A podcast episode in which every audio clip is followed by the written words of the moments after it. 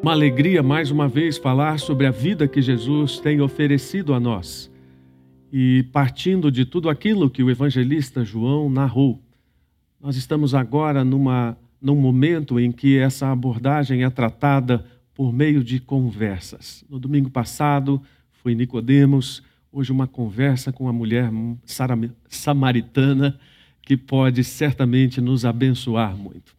Mas olha, é muito interessante que eu esteja aqui cercado de jovens, porque jovens gostam de tecnologia e nós tivemos nos últimos anos, especialmente nos últimos 50 anos, mudanças impressionantes, não é? é e de tal forma que até mesmo quem tem a minha idade, que eu não vou dizer qual é, né? mas vê como há uma diferença considerável entre aquilo que a gente fez há poucas décadas atrás e aquilo que a gente faz hoje. Por exemplo, uma netinha que viu a sua avó usando uma máquina de escrever disse o seguinte: Olha, avó, que interessante, essa impressora já vai escrevendo quando digita, né? Porque uma coisa que parece tão distante para uma criança, para nós parece que não foi tanto tempo. Essas mudanças, elas impactaram muito a nossa percepção das coisas, especialmente para aquilo que nós não enxergamos, ou seja, o micromundo e o macromundo. Nós estamos agora sendo assombrados por um bichinho que ninguém vê. Né? Os médicos infectologistas falam o bicho, o bichinho. E isso está no nosso micromundo. Nós começamos a perceber a riqueza de todo o macromundo através de todo esse conhecimento alucinante que nós viemos adquirindo. Mas uma pergunta fundamental nisso é se nós somos, por conta desse tipo de desenvolvimento, mais sensatos e mais felizes. Será que vocês, jovens, são mais felizes por terem um celular tão cheio de tecnologia para controlar toda a nossa vida? Ah, como é que vai ser a nossa vida daqui a algum tempo? Eu não sei, eu fico pensando que talvez muitas das coisas que nós tenhamos serão holográficas.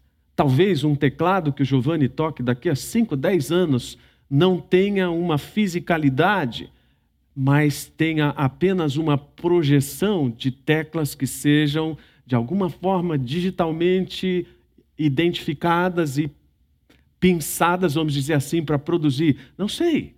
É uma possibilidade. A grande questão é que quanto mais nós caminhamos nisso, mais nós acumulamos uma espécie de passivo dessa ou desse desenvolvimento. Os estudiosos concordam que todo esse desenvolvimento trouxe guerras, miséria e mais desigualdade, mais danos ambientais, e nós não estamos nos dando conta disso. Especialmente porque nós sabemos que as pessoas não são mais felizes por aquilo que elas sabem ou por aquilo que elas possuem, mas por aquilo que elas compreendem de Deus em sua própria vida. Nós temos o conhecimento de que o nosso destino é ser preenchido pelas coisas de Deus. E também sabemos, como pessoas que temem a Deus e conhecem a palavra de Deus, que a felicidade não é um fim em si mesma mas é uma consequência da prática das verdades eternas. Não só eu, mas outros pastores que têm pregado aqui já têm afirmado isso. Deus não nos fez para sermos felizes. Eu sei que essa é uma mensagem que agrada as pessoas, né? Olha, Deus quer que você seja feliz. Não, nós temos corrigido sempre isso, dizendo: Deus quer que você obedeça a Ele. Deus quer que você seja submisso a Ele. E nisso, então, você encontra a felicidade. Mas para que isso aconteça, é preciso que haja uma mudança de percepção daquilo que é mais concreto para aquilo que é mais abstrato. Quando nós falamos agora há pouco sobre o desenvolvimento da tecnologia, o aspecto que eu quis mencionar foi exatamente esse. A tecnologia está nos levando cada vez mais longe daquilo que nós podemos pegar e nos transportando para lugares que nós nunca imaginemos. Por exemplo, onde está aquele arquivo que você guardou na nuvem? Está na nuvem, agora onde? Aonde fica a nuvem? Ninguém sabe, né? Imagina um papo com a sua avó. Vó, eu guardei um arquivo na nuvem. Nossa, minha filha, as coisas já estão assim nesse mundo. Você guarda as coisas na nuvem e elas não caem, não é? Onde está o dinheiro que você tem no banco? Você sabe, Giovanni? Queria saber, viu? né? Ah, nós não sabemos mais qual é a relação, e, e, e, com certeza essas pessoas que eu disse com, com mais idade, menos tecnologia, sofrem, né?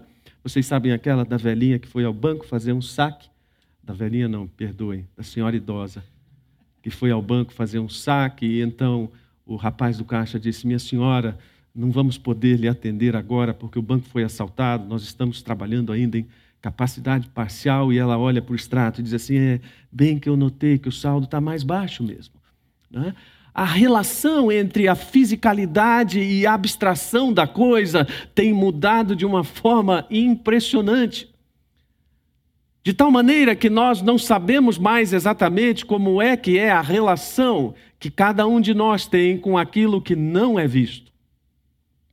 Mas se nós pensarmos bem, foi isso que Deus veio ensinando ao longo da história. É um processo que é demonstrado pela revelação de Deus. É um processo que é demonstrado na forma como nós nos relacionamos com Deus. Deus fez um trajeto com a humanidade partindo das coisas vistas para tudo aquilo que nós não poderíamos ver, mas precisaríamos acreditar pela fé.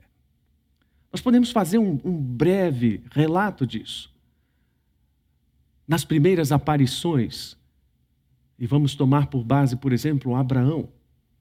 De alguma forma, Deus se faz visível a Abraão, para que Abraão pudesse compreender a sua mensagem.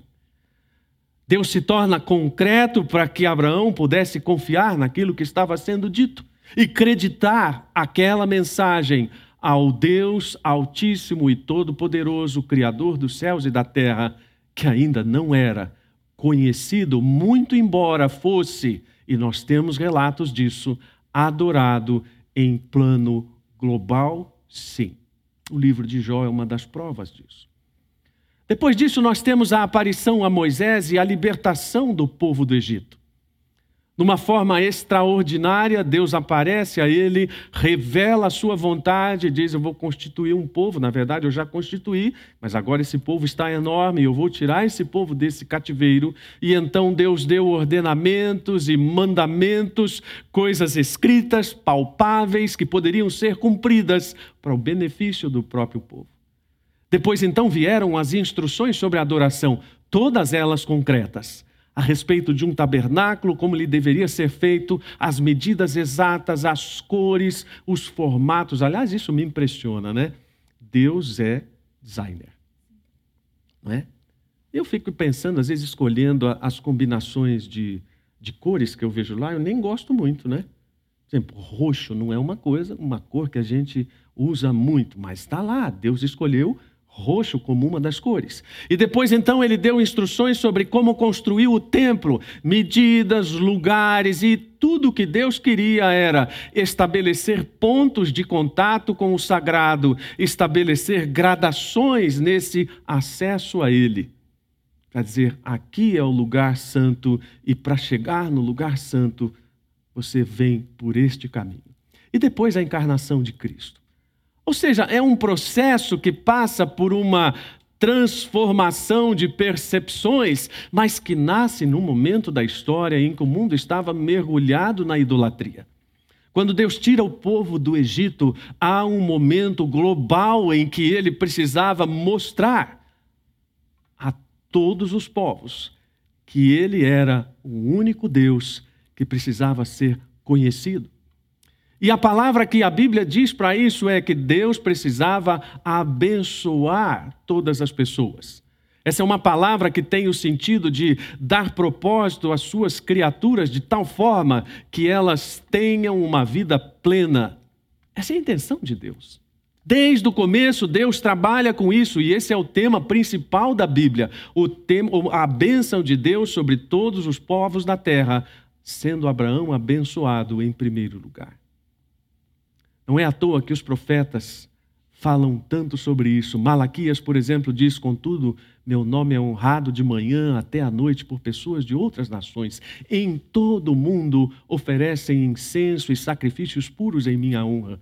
Pois meu nome é grande entre as nações, diz o Senhor dos Exércitos. Mas, como eu falei, isso aconteceu por meio de um processo. Há vários textos na Bíblia, já que eu estou hoje aqui com jovens, né? Vários textos que a gente poderia ah, identificar como hashtag fica a dica. Né? Um deles é Hebreus 10.1, em que diz, a lei constitui apenas uma sombra, um vislumbre das coisas boas por vir, mas não são as coisas boas em si mesmo, ou em si mesmas. Em Colossenses, Paulo diz: portanto, não deixem que ninguém os condene pelo que comem ou que bebem, ou por não celebrarem certos dias santos, as cerimônias da lua nova ou os sábados, pois essas coisas são apenas sombra das realidades futuras. E o próprio Cristo é essa realidade. Lá em Hebreus também, mais uma vez, o autor de Hebreus diz: o serviço sacerdotal que eles realizam é apenas uma representação, uma sombra das coisas celestiais. Deus estava provendo para o povo lições com uma pedagogia extraordinária sobre como chegar à compreensão das coisas divinas e como entender Cristo quando ele viesse. Porque Cristo reuniria todas as expressões da plenitude dessa adoração. Ele seria a expressão de um novo povo, de um novo corpo, de um novo lugar sagrado, de um novo templo, de um novo sacerdote, de um novo rei, tudo na mesma pessoa. Corporificadas todas essas coisas no ministério terreno e depois glorificadas. O que precisamos entender nesta manhã é que nossos relacionamentos, nossas convicções e motivações devem ser significados por Cristo, ressignificados, para que a nossa adoração seja realmente verdadeira. Não é apenas um conjunto de crenças ou, ou, uma nova vida porque há uma nova fase, mas é uma vida transcendente e coerente com o caráter de Deus. E para quem Jesus dá essa lição? para uma mulher samaritana. Tem horas que a gente lê a Bíblia entendendo o contexto e a vontade que a gente tem de dizer para Deus é: Deus, dá licença, meu. Precisava ser desse jeito. A maior lição sobre adoração não foi transmitida para as maiores autoridades religiosas da nação de Israel. Não foi transmitida aos governantes romanos não foi transmitida aos mestres da lei, aos catedráticos, aos homens que entendiam teologia. Foi transmitida a uma mulher samaritana. E eu não, não tenho tempo aqui para abordar muito isso, mas não poderia haver alguém mais à margem da sociedade do que alguém samaritano e alguém mulher. Nós não temos ideia de como os samaritanos eram odiados pelos judeus. Mas algumas citações literárias nos ajudam a pensar isso. Numa delas é dito que há duas nações que minha alma detesta e uma terceira que nem sequer é nação. Os habitantes da montanha de Seir, os filisteus e o povo estúpido que mora em Siquém, ou seja, os samaritanos. Em outra dessas obras, chamada O Testamento de Levi, é dito a partir de hoje, Siquém, a cidade dos samaritanos, será chamada a cidade dos idiotas porque nós zombamos deles como se zomba de um louco.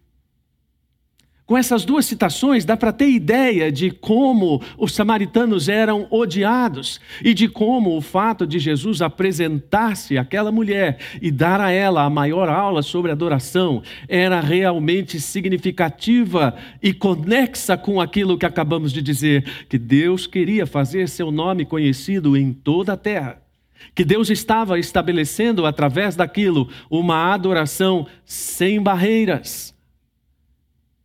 Jesus veio para destruir as barreiras que nós somos especialistas em construir.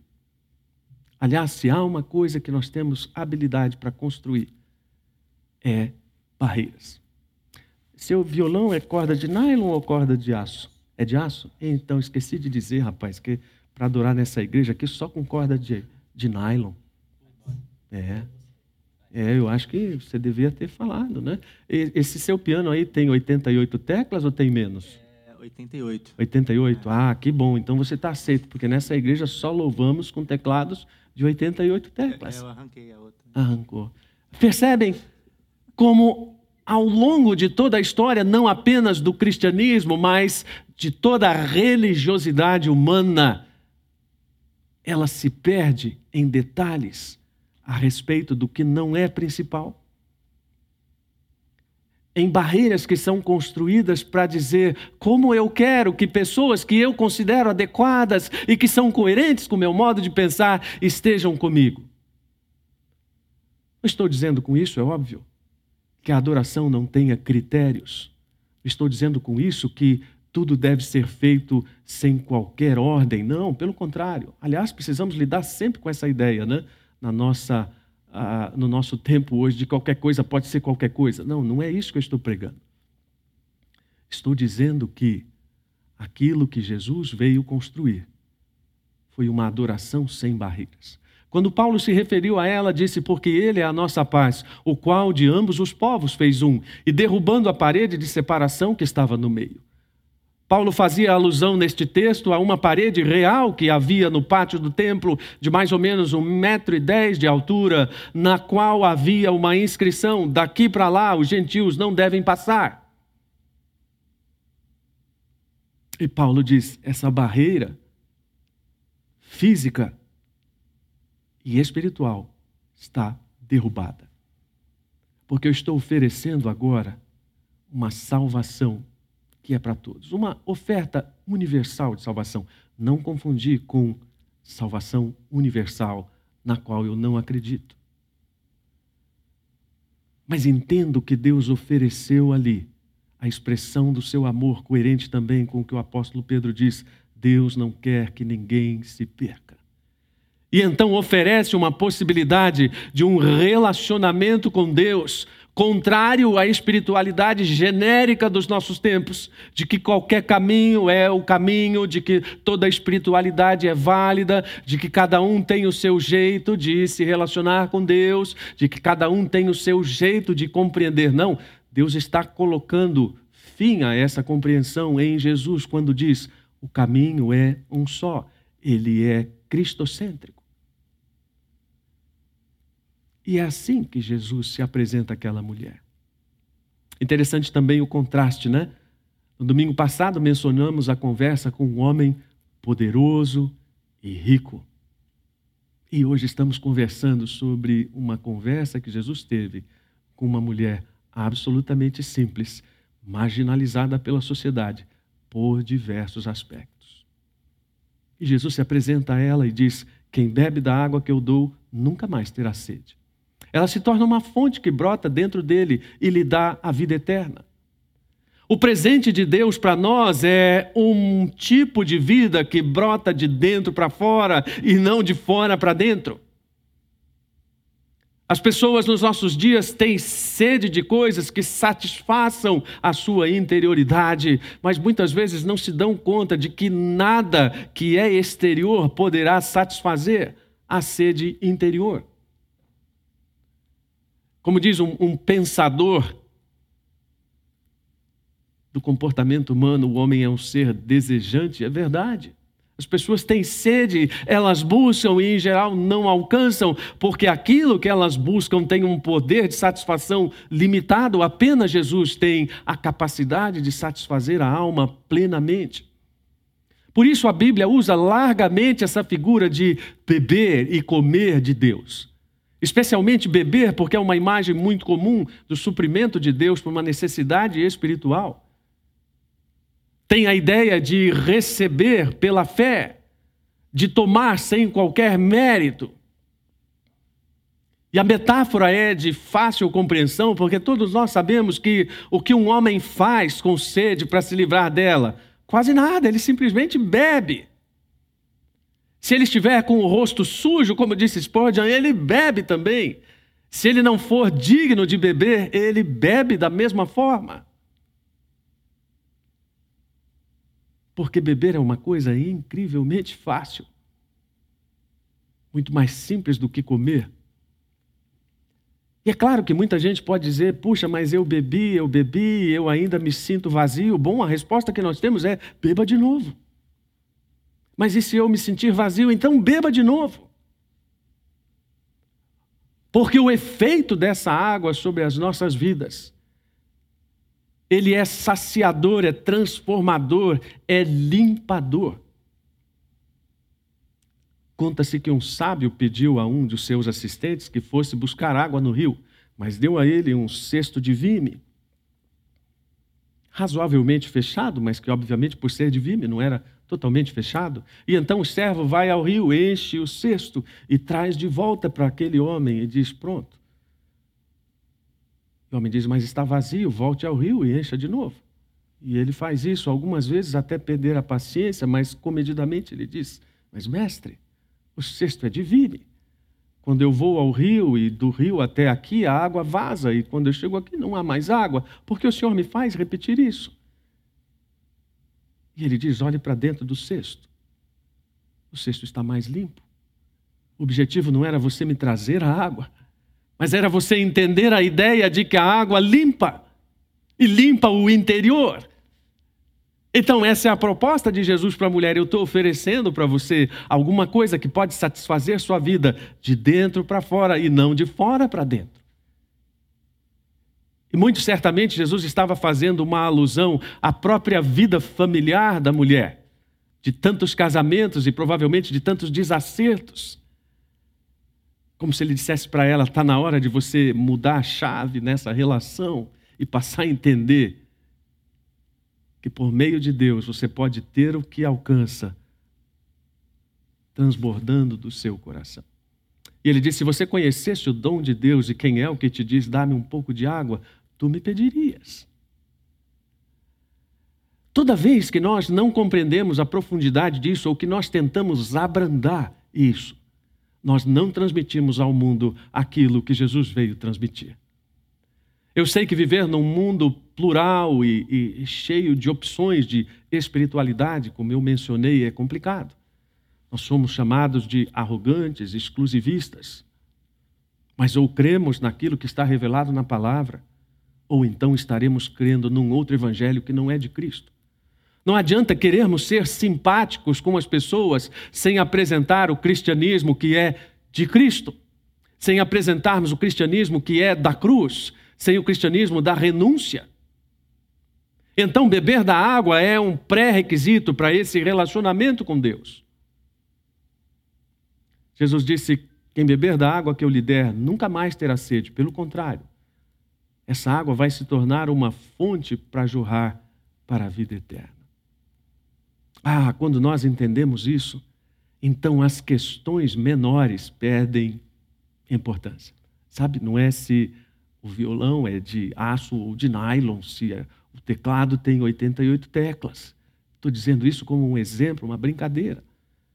Mas a gente poderia mencionar tantas coisas que têm sido criadas para acrescentar detalhes ao relacionamento com Deus. E a mulher pergunta a Jesus sobre um desses detalhes. Mas escuta, onde é que nós devemos adorar? Em Jerusalém ou no Monte Gerizim? Porque um pouquinho de história, né? Quando houve a divisão entre as dez tribos do norte e as duas tribos do sul para que as pessoas da tribo do norte não fossem a Jerusalém adorar. Então, toda uma religião, uma nova religião foi criada para que as tribos de Israel tivessem a sua própria religião, as suas coisas sagradas, o seu lugar de adoração. Isso também mostra o que nós gostamos de fazer: criar a nossa própria religião com as nossas regras, do nosso jeito, com as nossas conveniências, que falem aquilo que queremos.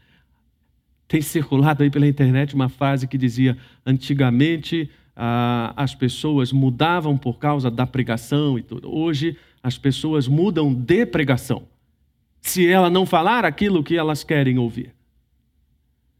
E Jesus está mostrando à mulher uma coisa mais elevada, mas ela ainda não tem condições de entender, ela está pensando num negócio mais localizado: é aqui ou é lá?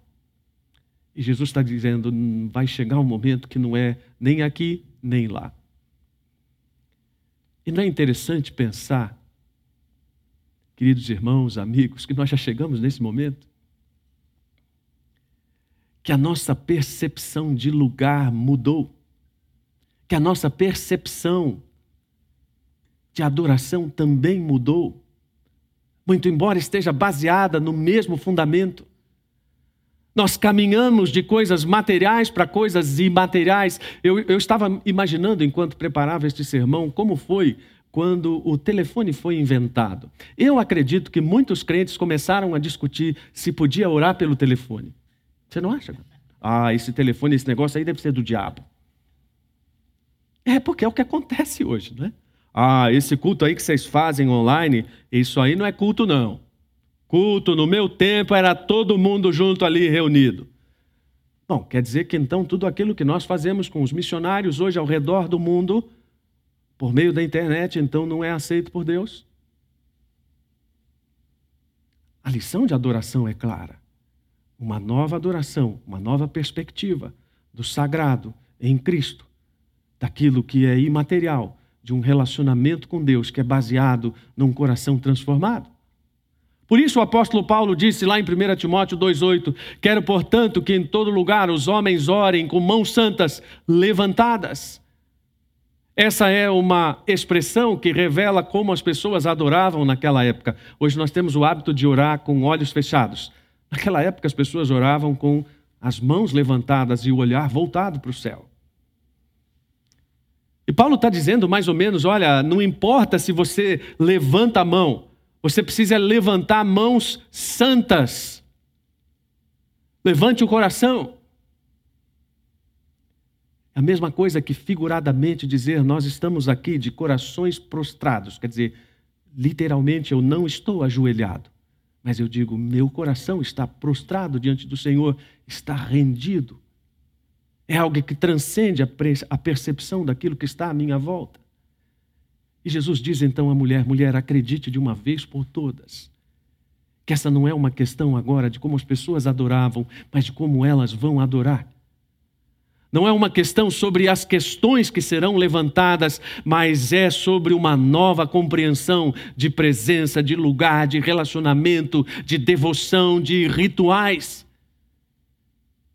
E foi por isso que eu falei de tudo aquilo na tecnologia no começo, porque a tecnologia é uma grande metáfora de como nós fizemos uma transição lidando de coisas materiais para passar para coisas imateriais. A diferença é que na tecnologia nós temos uma fé que nem sempre é a mesma que nós colocamos nas coisas de Deus.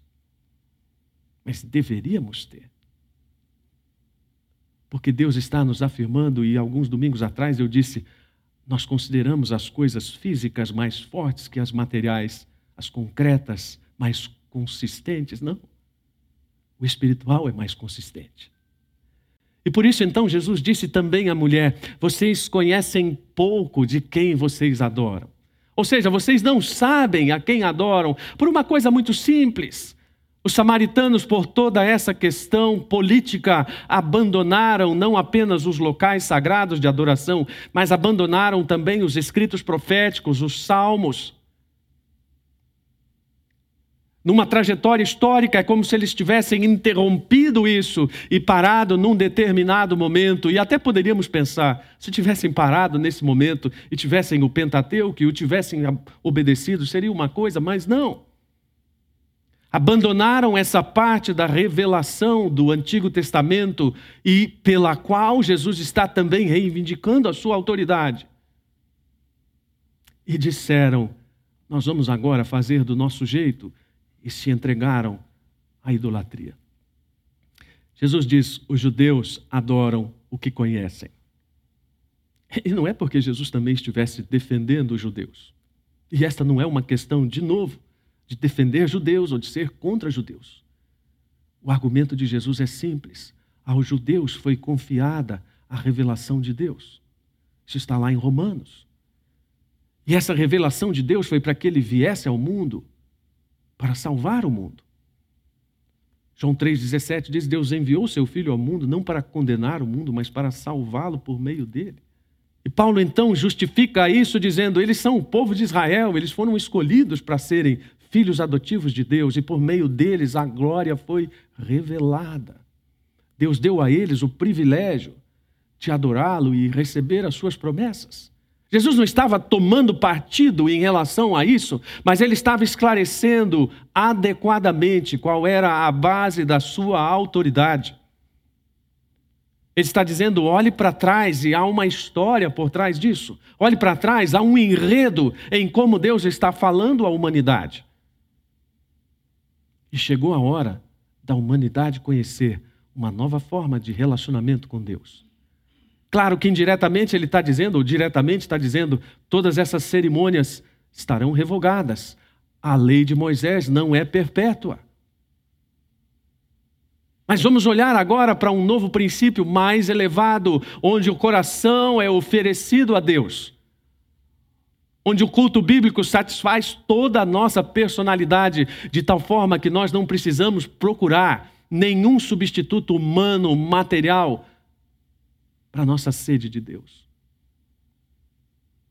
E aqui eu poderia colocar várias definições de adoração. Todas elas corretas, teologicamente, biblicamente, provavelmente. Digo provavelmente em relação à escolha. Mas qualquer pessoa com um mínimo de conhecimento da Bíblia sabe que a adoração é uma rendição incondicional à natureza de Deus é uma aceleração da consciência por causa da santidade dele. É um alimento da alma pela verdade, é uma purificação da imaginação pela beleza de Deus, é a abertura do coração para o seu amor, é a entrega de todas as vontades ao seu propósito, e tudo isso reunido numa expressão que é voltada para Ele. Né?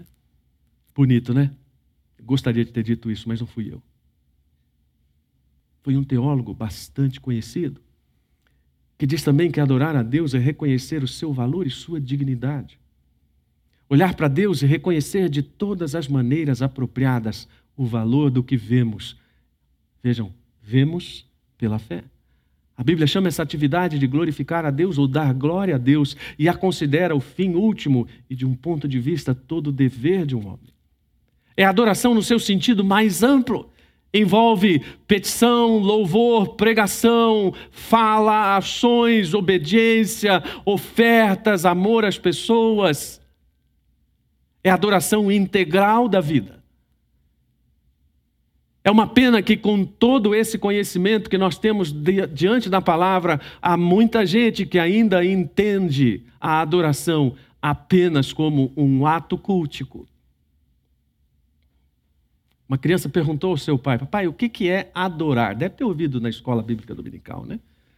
Pegou o pai de calça curta, aquele pai que nem ia na escola dominical, né? nem lia muito a Bíblia, ele pensa, pensa, pensa, então diz ao filho assim: adorar aí a igreja todo domingo, que nem a gente faz. E não me amole mais com essas perguntas teológicas. Não, adorar não é ir à igreja. É por tudo isso que nós vimos da palavra e dessas definições teológicas o coração colocado a Deus em sinceridade. E então uma pergunta é muito pertinente, porque será então que todas aquelas pessoas antes de Cristo não adoraram a Deus sinceramente? Bom, não posso dizer se elas adoraram ou não sinceramente, mas uma coisa eu posso ver: que de muitas maneiras Deus corrigiu o povo dizendo: vocês são hipócritas. Por muitas maneiras, Deus disse: Eu não me agrado mais das festas que vocês oferecem a mim, dos sacrifícios. Num dos textos, talvez o mais contundente, diz: Afasta de mim o barulho dessa música, porque eu não quero mais ouvir isso. Nossa, dá um medo, né? Já pensou se a gente estivesse aqui cantando, mesmo que o nenezinho estivesse dormindo? Mas a gente ouvisse uma voz assim: Afasta de mim esses cânticos, porque eu não tenho prazer neles. Acho que a gente pararia na hora, né? E geraria um temor. Eu já brinquei se houvesse na entrada dos nossos lugares de culto um medidor de sinceridade do coração. Já pensou? Que nem agora tem nesses lugares que a gente vai, o sujeito põe a pistolinha lá para ver se o termômetro acusa a nossa febre ou não. Ah, e talvez até tenhamos isso no retorno aqui, né? Mas aí você entra, não é um termômetro, é alguém que coloca, vamos ver se sua sinceridade do coração permite você adorar a Deus hoje. Eu acho que tem gente que nem vinha para o. Vai que aquele negócio apita e diz que meu coração não está de acordo com aquilo, Deus quer melhor ficar em casa e não pagar mico. Deus sempre questionou a falta de sinceridade do coração. Nós podemos ver isso lá desde Caim e Abel. Nós sabemos que a adoração de Caim não foi aceita por Deus. Não porque era de coisa A ou coisa B, mas porque não havia um coração realmente sincero e digno. E então, se nós entendemos tudo isso que os profetas disseram e entendemos o que Jesus está ensinando, nós precisamos perceber que essa nova vida é uma vida sem hipocrisia no relacionamento com Deus e também no nosso relacionamento com as coisas mais básicas, porque já que a adoração é tudo. Sabe, é aquela coisa de não simplesmente assinar a lista de presença na aula. Porque o fato de você assinar a lista não diz que você esteve na aula. Mas quantas consciências são aquietadas, né? E mensagens para você, ei, assinou meu nome na lista? Assinou, oh, tudo certo. Não, tudo certo não. A essência da coisa não foi alcançada. E a essência da coisa era você assistir a aula. É como o funcionário que se alegra porque conseguiu um atestado médico e apresenta ao patrão para não ter o seu dia descontado. E ele diz: está tudo certo porque eu já levei lá um atestado. Não, não está tudo certo. A essência da coisa não foi alcançada. Você estava em plena saúde, o atestado era falso. Você percebe? É como estar cultuando a Deus e não ter o coração naquilo. Não importa se é aqui presencial, se é aí na sua casa. Deus trabalha para que corações sejam sintonizados com Ele por meio de Cristo. E isso então leva para longe os nossos conceitos errados sobre adoração. É uma pena que seja tão pouco tempo aqui que não dê para a gente colocar a ênfase que é devida na obra do James Smith, que é fantástica sobre isso. Porque o Smith nos ajuda a entender que adoração é muito mais do que uma instrução didática e processos cognitivos em torno de uma mensagem. É muito mais do que procedimentos litúrgicos. Se a oração vem antes da música A ou da música B, se a música A começa, ou se nós vamos ter um sermão de 30 minutos ou de uma hora e meia. É muito mais do que um evento de reabastecimento espiritual. Muita gente gosta de dizer isso, né? Ah, eu vou para o culto, vou recarregar minhas energias para mais uma semana. Gente, culto não é tomada de recarregamento espiritual, muito embora tenha o seu valor em relação a isso. É muito mais do que pensar em todos os programas eclesiásticos, evangelísticos, sociais ou de qualquer caráter que podem nos colocar em sintonia com os melhores propósitos de Deus, ainda que nosso coração não esteja totalmente focado naquilo. É muito mais do que realização pessoal. Aliás, não é sobre nós, é sobre Deus, sempre a mesma coisa. Adoração não é como eu me sinto, mas é sobre como Deus se sente a respeito de mim. E nós precisamos ter consciência de que todas essas liturgias, tanto sagradas quanto seculares, porque eu mencionei agora há pouco liturgias sagradas, mas o Smith fala também das liturgias seculares. Mencionei aqui há um tempo atrás, pregando sobre como o shopping se tornou uma nova liturgia para nós.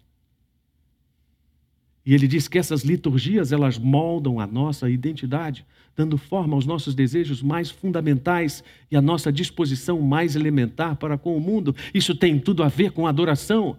Porque quando a disposição do nosso coração não é aquela que Deus gostaria de ver em relação a Ele, muito provavelmente é porque os nossos desejos fundamentais foram moldados por outras liturgias que não têm Deus como centro então não temos prazer em adorar a Deus. Isso foi roubado do nosso coração por essas liturgias seculares. Ou seja, os nossos hábitos, eles constituem realmente o, o ponto central do nosso desejo. Eles são a dobradiça que faz girar o nosso coração, de tal modo que ele fica predisposto para ser guiado em todas as direções e principalmente na, ou melhor, na direção de Cristo. Então, quando Jesus diz é necessário que Deus seja adorado em espírito e em verdade, isso está sob o domínio de Cristo, que é a verdade e sob o domínio de uma das bússolas da nossa natureza, que Deus é Espírito, que é Criador de todas as coisas, que é fonte de toda perfeição e que se agrada de todos os que se assemelham a Ele, odiando o pecado e sendo livres dele por meio de Cristo.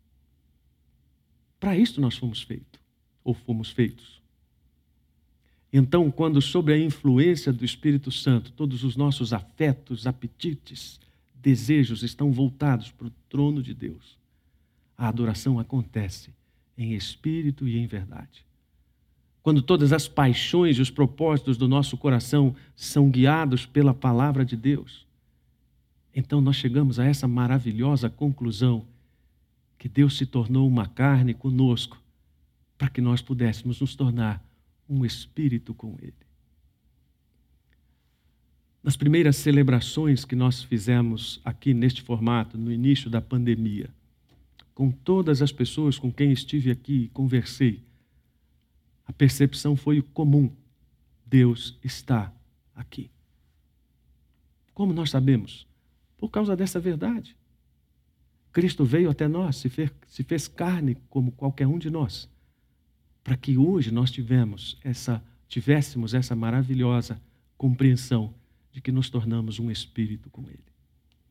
Jesus disse àquela mulher a mesma coisa que diz para mim e para você hoje: Bem-vindo a uma nova vida de adoração verdadeira, em que o relacionamento com Deus precisa ser de sinceridade, de coração aberto, transformado, purificado diante de Deus por causa da água que foi bebida em Cristo.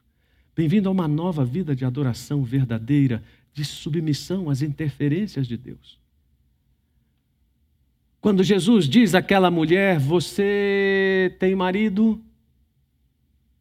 A mulher poderia ter dito: Ah, isso não é da sua conta. Mas ela não apenas abre a sua vida, como ela aceita a interferência de Jesus. Aquela mulher simples, abrindo seu coração para Jesus, é um exemplo para nós hoje. Para dizer, aceite as interferências de Deus na sua vida, submeta-se a elas. Pare de querer dar palpite para Deus a respeito do que Ele faz na sua vida. Na prática, o que nós temos dito para Deus é assim: Deus, se eu fosse você, eu não fazia isso comigo. Deus, se eu fosse você, eu não fazia isso com a humanidade. Quando, na verdade, nós deveríamos dizer: Deus, muito obrigado pelas tuas interferências na minha vida e obrigado por aquilo que o Senhor está fazendo pela humanidade. Mas é também um convite bem-vindo à nova vida de adoração verdadeira e de uma satisfação plena em Cristo. As coisas não estão resolvidas no nosso dia a dia, é verdade, estão bem complicadas até.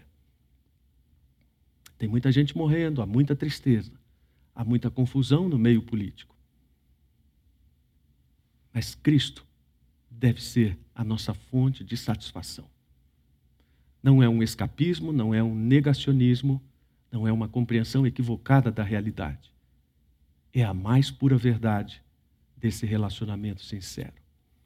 Eu quero terminar com uma frase que eu considero maravilhosa. Acho que em 2018 terminei um dos sermões com essa frase, quando todos os sermões foram pregados forem pregados, os hinos cantados, todos os seminários de renovação, de adoração conduzidos, e todas as nossas inovações tiverem ido e vindo, isso é tudo aquilo que terá importado.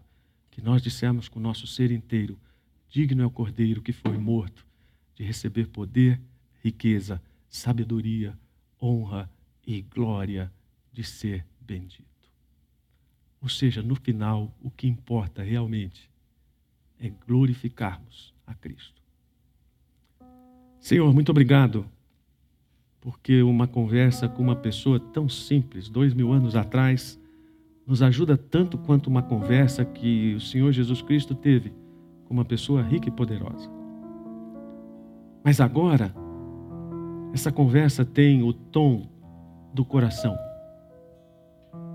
o tom do relacionamento que pode satisfazer todas as nossas necessidades, que não vem do mundo, que não vem de coisas físicas, materiais, mas que vem desse conhecimento, dessa água bebida do Cristo reinando no nosso coração.